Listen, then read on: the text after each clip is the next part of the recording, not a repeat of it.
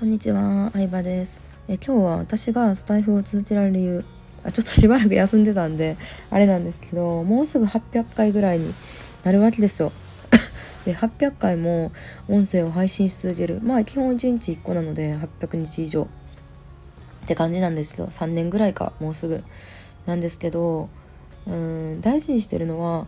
自分が面倒くさくならないようにシンプルにするっていうのをすごく大事にしてますね。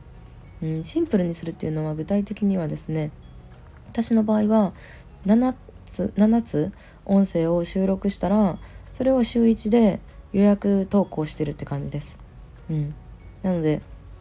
それを、えー、月4回ですねしてるって感じで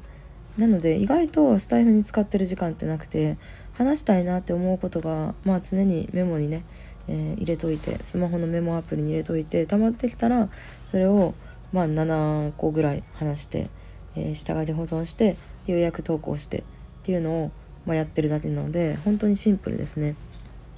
あとはそのトップページの写真とか、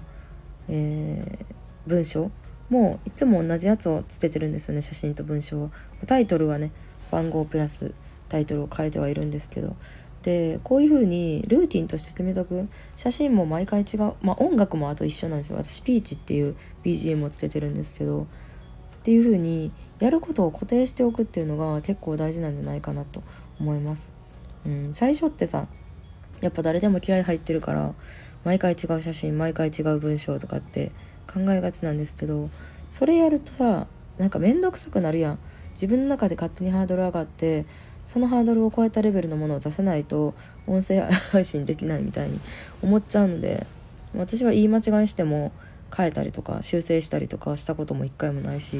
まあ、基本的にボツもないですね。うん。だからなんかとにかく続けることを大事にしてるから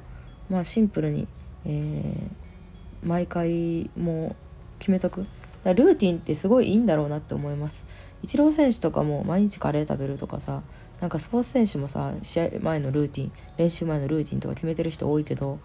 ルーティンっていいんですね。うん。ってことは無駄なことはさ考えなくていいし